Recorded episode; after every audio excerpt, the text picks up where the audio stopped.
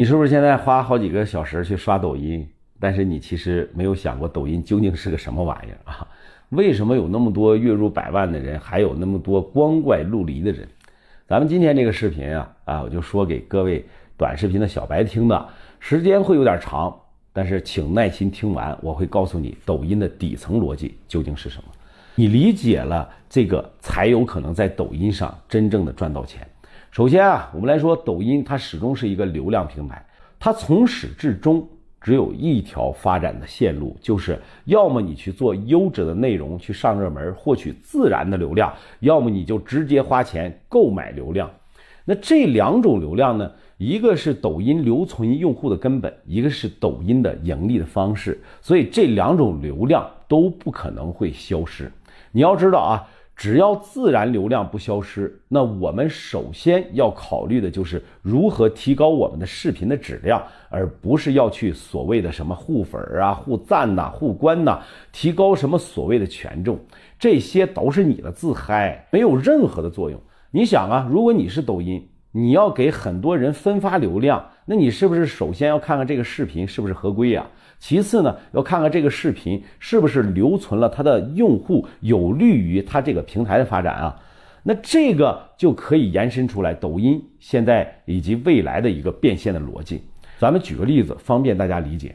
你现在想一下啊，假如你在大街上你开了一家小店，先不管你是做什么产品的，你能赚的多不多？那是不是取决于你这个客流量的大不大啊？所以你要卖力的去吆喝，吸引一些人的眼球，那你是不是就能提高你这个店铺的曝光？你的客流量增加就能提高你的收入，对吧？这就是抖音自然流量的玩法呀。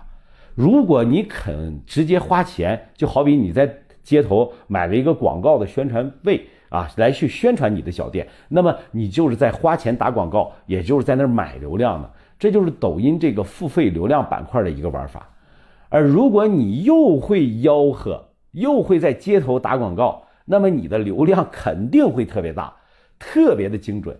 这就是优质内容加付费推广的一个玩法，也是最健康的一个玩法啊，也是抖音最希望你去做的这样一个玩法。那为什么抖音推出推出这种玩法呢？就是因为他知道能赚钱、能赚到钱的这波人，要么。是他吆喝的好，要么是他肯花钱。那有人会说了啊，那我没有这个资本去开店呢，那我该怎么玩呢？你见过那些街头卖艺的人啊？你们有人骂他没有什么产品，但是他自己对于抖音这条街来说的话，他就是一个产品，靠着唱歌跳舞等等等等这些技能，这些大众爱看的技能啊，他也能赚到个盆满钵满的。这就是抖音早期的这些娱乐的主播，那么现在为什么不好做了呢？因为这条街上有太多慕名而来的艺人和在路上的人啊，还有这些人最后呢就是狼多肉少啊，大家都不好赚钱了，就是因为这些艺人太多了嘛。那最早的那一批赚到钱的人呢，人人家早就在这条街上开了一条娱乐城了。要么他对外招艺人，说我们这流量大，然后我给你；要么我给你钱，你来我这卖艺；要么呢，就是我在这里卖什么燕窝之类的；要么就是做艺人的培训机构，一条龙服务。那这些你们都懂。